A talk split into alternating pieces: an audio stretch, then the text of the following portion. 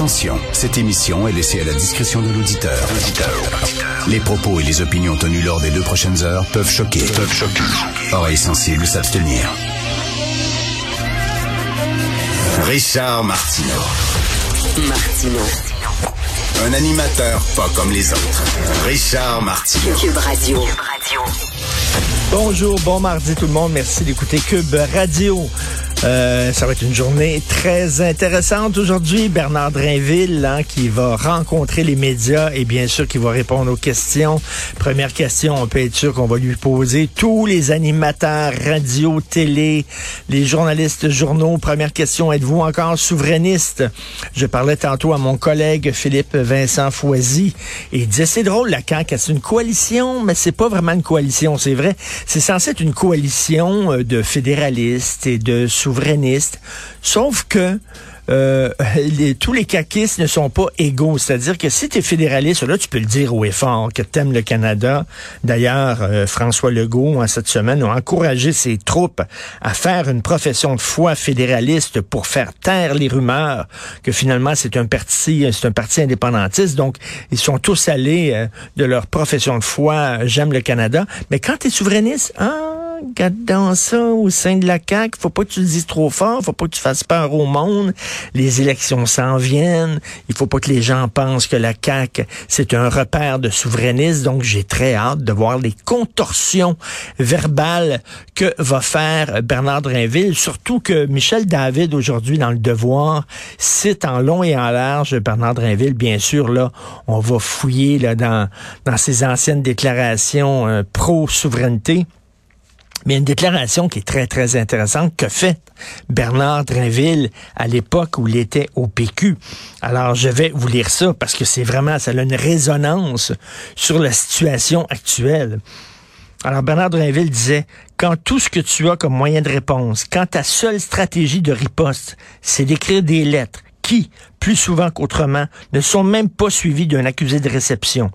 Quand tout ce que tu as comme moyen de riposte, c'est de te présenter devant les tribunaux parce que tu es incapable de te faire entendre sur le plan politique, je m'excuse, mais c'est un aveu de faiblesse, c'est une preuve, une démonstration que vous n'avez plus de rapport de force. Christy, on dirait qu'il parle de la CAQ aujourd'hui quand tout ce que tu as à faire, quand tout ce que tu peux faire, c'est aller devant les tribunaux ou alors cogner à la porte d'Ottawa et même pas avoir un accusé de réception, c'est une preuve de faiblesse. Est-ce que Bernard Drinville les, tiendrait les mêmes propos aujourd'hui? Est-ce qu'il trouve que la CAQ est en position de faiblesse? C'est pourtant ce qu'il croyait. Alors, euh, très, très hâte de voir les contorsions verbales. Ça va être toute la journée qu'on va l'entendre sur les ondes. Il va trouver la journée dure en tabarnouche. Ce soir, quand il va rentrer, il va avoir besoin, je pense, d'un petit gin tonic. Le New Yorker, là, je veux parler des fusillades à répétition aux États-Unis. Le New Yorker, euh, vous savez, c'est ce, cet hebdomadaire très, très réputé, peut-être la publication, le magazine le plus, le plus renommé, le plus réputé aux États-Unis avec The Atlantic. Le New Yorker posait une excellente question. Est-ce qu'on devrait montrer les corps des enfants qui ont été massacrés lors des fusillades aux États-Unis? Pour montrer toute l'horreur de la chose. Rappelez-vous, euh, le Vietnam, la guerre au Vietnam, les Américains ont commencé à dire là, ça n'a aucun bon sens. Il faut retirer nos troupes lorsqu'ils ont vu des images graphiques de soldats euh, amputés, euh, tués euh, lorsqu'ils ont vu cette fameuse image. D'ailleurs, ça fait 50 ans euh, bientôt. Hein, elle été prise en 1972 de cette jeune fille qui courait, qui fuyait un village qui avait été rasé au napalm, mais tous ses vêtements avaient été en feu, puis donc elle est nue en train de courir dans la rue. C'est peut-être une des photographies de, de reportages les plus célèbres euh, dans le monde. Ça, ça fait changer euh, la donne. Lorsque un, un, policier a tiré un autre Viet Cong dans la tête en pleine rue, euh, devant les caméras de télévision. Ça fait changer la donne. Regardez dans le journal de Montréal, on publie des photos assez graphiques de la guerre en, Ukraine et euh, le rédacteur en chef, Danny Doucet, avait signé un papier en disant, oui, je le sais, c'est difficile ces photos-là, mais il faut vous montrer la guerre dans toute sa cruauté, dans toute sa sauvagerie. Et là, euh, il y a des gens qui disent ça, regardez, le racisme et l'esclavage aux États-Unis, euh, pour montrer à quel point c'était sauvage et c'était barbare. À un moment donné, il y a des historiens qui ont rendu public des photos de lynchage où on voyait des blancs racistes euh, posant fièrement, euh, en rigolant à côté d'un cadavre d'un noir qui était pendu à un arbre.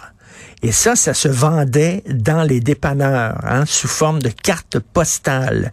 Et c'était vraiment comme des photos de chasse. Il y avait même des blancs qui riait à côté d'un corps d'un noir carbonisé qui avait été euh, flambé littéralement euh, par une gang de coucous racistes. Et c'était comme une gang de chasseurs qui se faisaient photographier à côté d'un chevreuil. Du cadavre d'un chevreuil, c'était exactement ça. Ça se vendait dans les foires, se vendait dans certains commerces. Euh, et les gens, et à un moment donné, ça c'était comme garder secret. Et, des historiens ont dit, ben il faut le montrer. Oui, ce sont des, des photos extrêmement difficiles qui vont peut-être secouer des gens. Aujourd'hui, on dirait ça m'offense, ça, m'offense. Je veux pas vous les montrer dans les cours d'histoire parce que ça m'offense. Au contraire, au contraire, faut montrer ces photos-là. Pourquoi? Ben pour montrer toute la sauvagerie. Et là, il y a des gens, bien sûr, on montrerait les photos de ces enfants-là, bien sûr, avec la permission des parents. Mais de montrer c'est quoi un enfant de 10 ans qui a reçu, je sais pas moi, 30 balles dans le corps, 10 balles dans le corps, puis de montrer photo.